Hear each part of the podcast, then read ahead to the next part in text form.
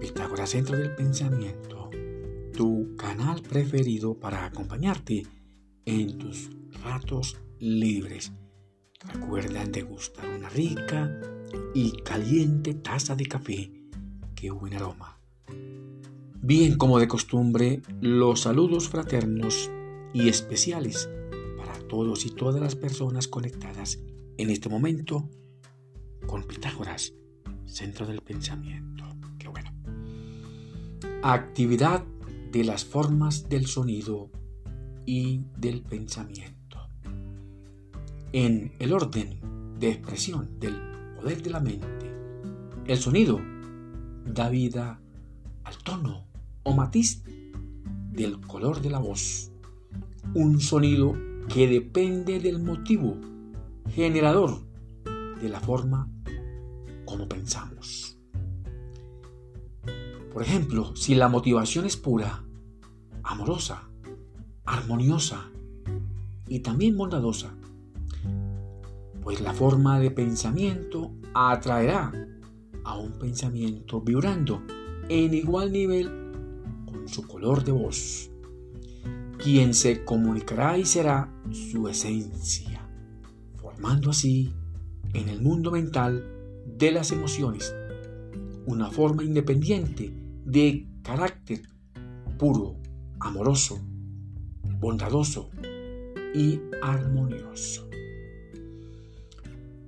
Por el contrario, si la motivación es impura, conflictiva, hostil y dañina, la forma de pensamiento atraerá a un pensamiento vibrando en igual nivel con su color de voz y se comunicará y será su esencia, constituyendo así en el mundo mental de las emociones una forma independiente de carácter severo y maléfico.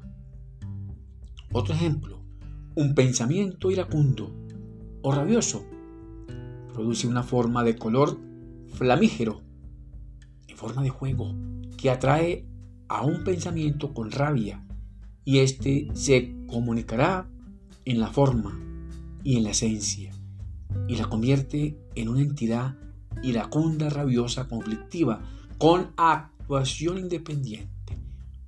Por lo tanto, si vibras en positivo, en proactivo, nadie podrá causarte ningún daño. Pues los pensamientos son el principio de toda creación. La forma fundamental de vibración es el sonido.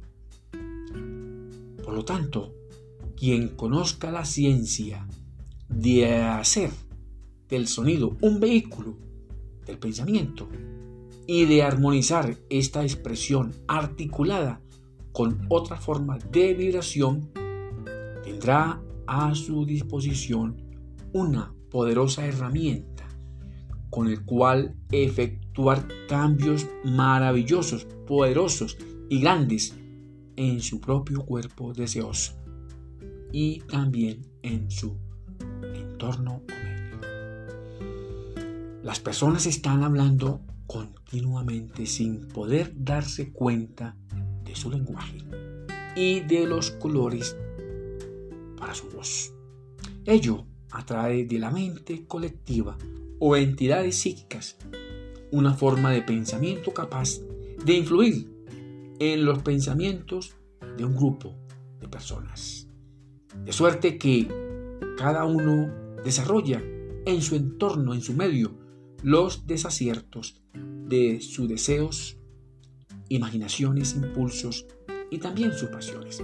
A esto le llamamos los egregores. Pues con nuestros pensamientos creamos mundos que atraen ángeles, demonios, bueno, de nuestra propia invención.